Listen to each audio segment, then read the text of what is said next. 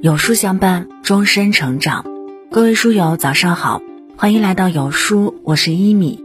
今天和你分享的文章是《猴子的欲望》，一起来听。看过一则小故事，有一只小猴子打算外出学本领，他看到梅花鹿在拉小提琴，觉得十分悠扬动听，于是便兴冲冲的去学拉小提琴。没学几天，又看到山羊在下围棋，他大赞山羊棋艺高超，并且要求对方教他下棋。可围棋还没学会，他又看上了熊猫的书法和星星的山水画。就这样忙活了好些日子，小猴回到了家里，他自信地对妈妈说：“我琴棋书画都学了，现在就表演给你看。”于是小猴拉起了小提琴，声音和拉锯差不多，十分难听。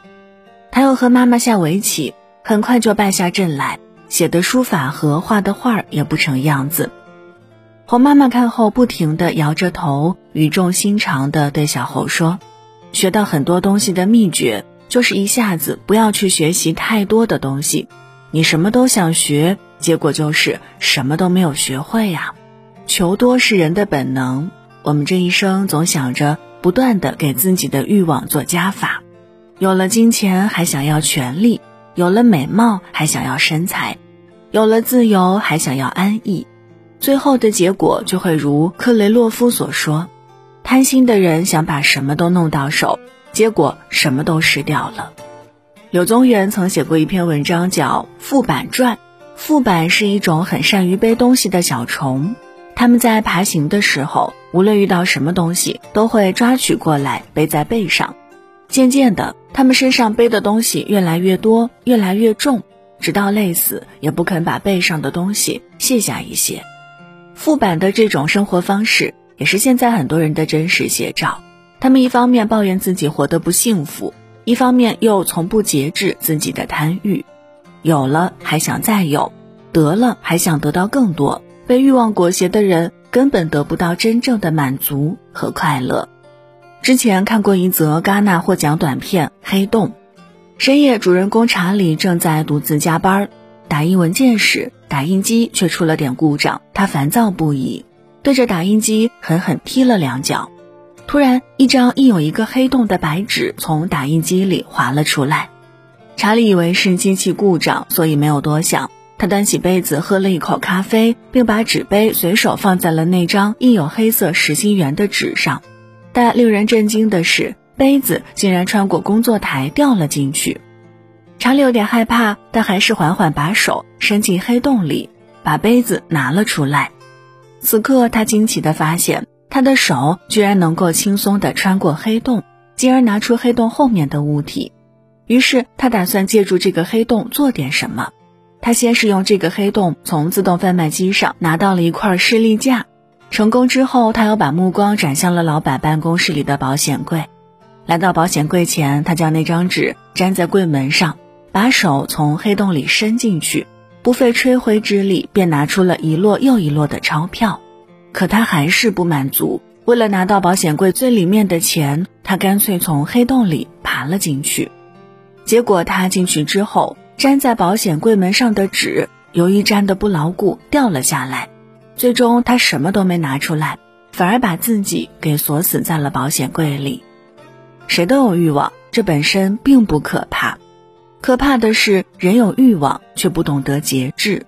就像短片中的查理，他最初所求也不过是一块巧克力而已，但在贪念的驱使下，他想要的就变成了保险柜里全部的钞票，结果最后自己把自己锁死在了财富的保险柜里。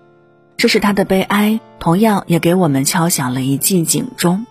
这世上最难填满的就是心上的无底洞。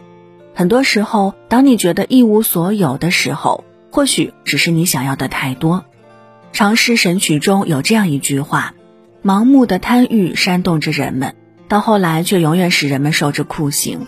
人若不懂得节制欲望，终将被欲望反噬。”一书在印度末》里有一句话。耐人寻味。我提着一个袋子，边走边拾，一路上拾起无数我不想要的东西。当我遇到真正想要的东西之时，袋子已经装满了。人生就像一个尺寸固定的袋子，你装进去的每一样东西都会占据一定的容量。若你什么都想要往里放，最后弄糟的只会是你自己的人生。只有管住欲望，舍弃一切不必要的，才能空出位置，去拥有你真正需要的。王宝强曾在《十三邀》里讲到他在成名前的一件事儿。当时的他因《天下无贼》崭露头角，小有名气，有不少导演和制作人都上门邀约，其中就有一部比较特殊的客串戏。只需拍摄一两天便可以获得巨额片酬，这种天上掉下来的馅饼，搁谁面前都很难不心动。但王宝强最后拒绝了。事后有人问他：“这么高的片酬，你怎么不去啊？”他说：“得克制自己，控制自己对金钱的欲望，不能让别人带着你走，把自己给框住、局限住了。”王宝强很清楚的知道自己非科班出身。唯有好好爱惜自己的羽毛，才能飞得更远。也正是因为他懂得取舍、克制，才有了后来的影帝称号。而在我们普通人身边，诱惑也同样无处不在。有人渴求物质，有人汲汲名利，还有很多人觉得拥有就是快乐，于是他们千方百计的去获得、去占有。可拥有的东西越多，付出的精力和消耗越多，人就开始成为物的奴役。拥有的东西越多，得失心越重，反而越发紧张，因为患得患失，失去快乐。埃及有句谚语说：“人能够遏制住自己的欲望，就算是主宰了自己的生活，掌握了自己的命运。学会舍弃一些无谓的贪念，才能有时间去过好自己的日子，有心情去享受自己的生活。”前几天看了一则劝减的短文，深有感触。世间所行有加有减，加法简单，减法却难。加一心不如减一烦，增一意不如减一害。以前我们总以为人生就应该做加法，拥有的越多越幸福。其实不然，少欲则心静，心静则素简。再多的物质都比不过精神的丰盈。物质越多只会越空虚，灵魂越富才会越丰盈。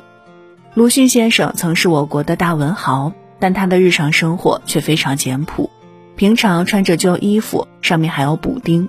大冬天里穿着一条单裤，而且一穿十多年。有一次，鲁迅的母亲做了一条新棉裤，偷偷的放到鲁迅的床上，结果鲁迅后来看到了，把新棉裤还给了母亲。母亲找到鲁迅的好友孙复元，让他把新棉裤拿给鲁迅。孙复元只好硬着头皮找到鲁迅，劝他换条新裤子。鲁迅却说：“我不仅不穿棉裤，你看我的棉被也是多少年没有换的老棉花，我不愿意换。你再看我的铺板，我从来不愿意换藤绷或棕绷，我也从来不愿意换厚褥子。生活太安逸了，工作被生活所累，就连他的房中也只有床铺、网篮、衣箱、书案几样东西。他的钱绝大部分也都用来购买书籍和资助学生、友人、贫困者。”于鲁迅先生而言，这一辈子钱财都是身外之物，唯有内在的学识与精神世界的丰盈才是最大的财富。在这个物欲膨胀的时代，有的人一生都在追求身外之物，而有些人只把物质钱财当做实现人生追求的工具。这就是为什么鲁迅不喜钱财，甘愿简朴的原因。慈善家查克·费尼说：“裹尸布没有口袋。”天堂也不需要金钱，一个人站得越高，看得越远，就越能洞穿世间的繁杂，明白素与简的可贵，而这样的人才能看到人生美好的风景，获得真正的精神自由。心理学家休麦凯曾在《欲念心理学》中提到欲望幸福曲线，当一个人欲望很小的时候，只要一点小小的期望被满足，就会感到莫大的幸福。可当欲望增加到一定程度，幸福感非但不会再提升，反而会迅速跌入谷底。正所谓人生有度，过则为灾。人一旦陷入了难填的欲望当中，就会不断的消耗自己。只有当你学会节制自己的欲望，开始简化你的生活，你才能洞见幸福，守得清欢。点个再看，与朋友们共勉。